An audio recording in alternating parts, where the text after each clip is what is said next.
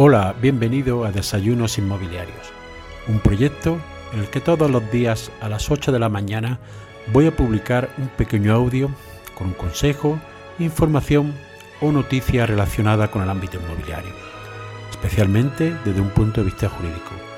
Mi nombre es José María Luque, soy abogado y me puedes seguir en mi página web abogadoinmobiliario.com. En el día de hoy voy a hablar de la figura del precario.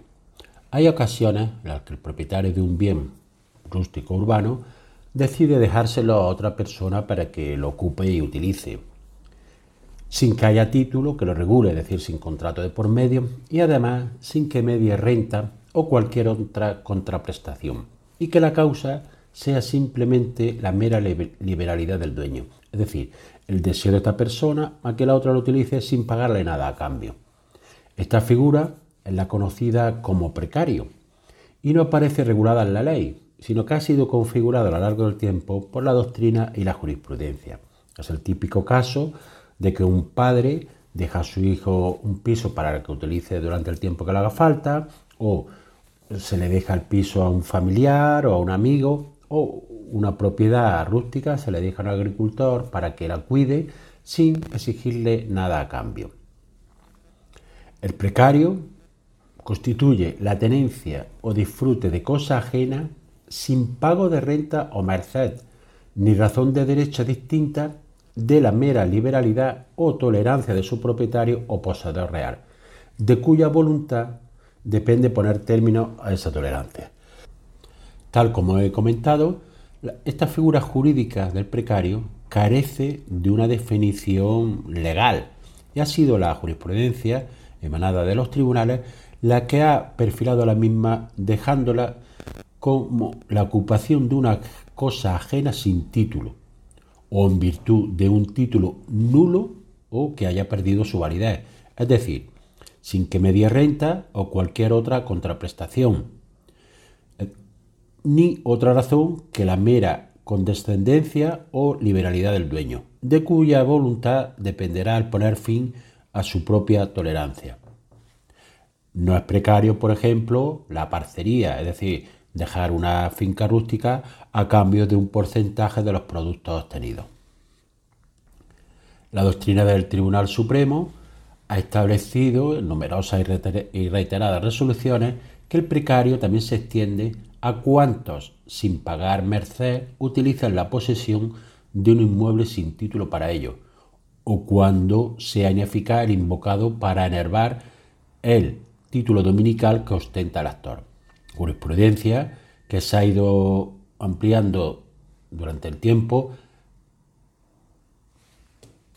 hasta comprender no solamente los supuestos en que se detenta una cosa con la tolerancia o por cuenta de su dueño, sino también todos aquellos en los que la tenencia del demandado no se apoya en ningún título y presenta carácter de abusiva, mereciendo ese calificativo para todos los efectos civiles, la situación de hecho que implica la utilización gratuita de un bien ajeno cuya posesión jurídica no nos corresponde, aunque nos hallamos en la tenencia del mismo, y por tanto la falta de título que justifica este goce de la posesión. El hecho de que el ocupante tolerado satisfaga alguno de los gastos que conlleva la prestación de los servicios propios de la finca, de los que resulta beneficiario, como puede ser pagar el agua o pagar la luz, no conlleva a que pueda eh, equipararse estos pagos efectuados en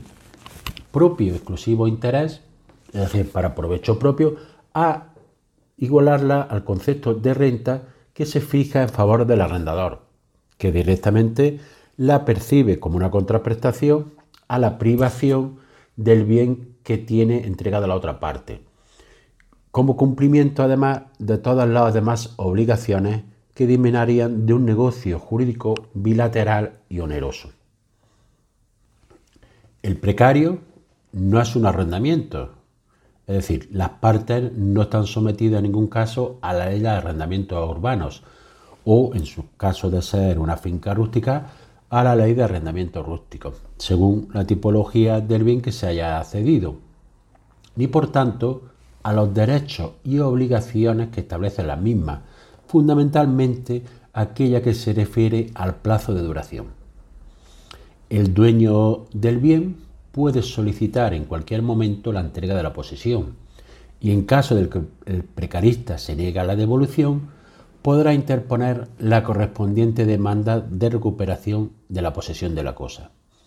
Este procedimiento se tramita, según la ley de juiciamiento civil, por las normas del juicio verbal. Y así llegamos al final del episodio de hoy. Espero que te haya sido de utilidad para ampliar tu conocimiento en el ámbito inmobiliario. Si quieres que este podcast llegue a más personas, puedes compartir en tu red el enlace del episodio o darle una valoración positiva en la aplicación que utilizas para escucharlo. Recuerda que me puedes seguir en abogadoinmobiliario.com. Gracias por escuchar, nos vemos en el siguiente episodio y que tengas un excelente día.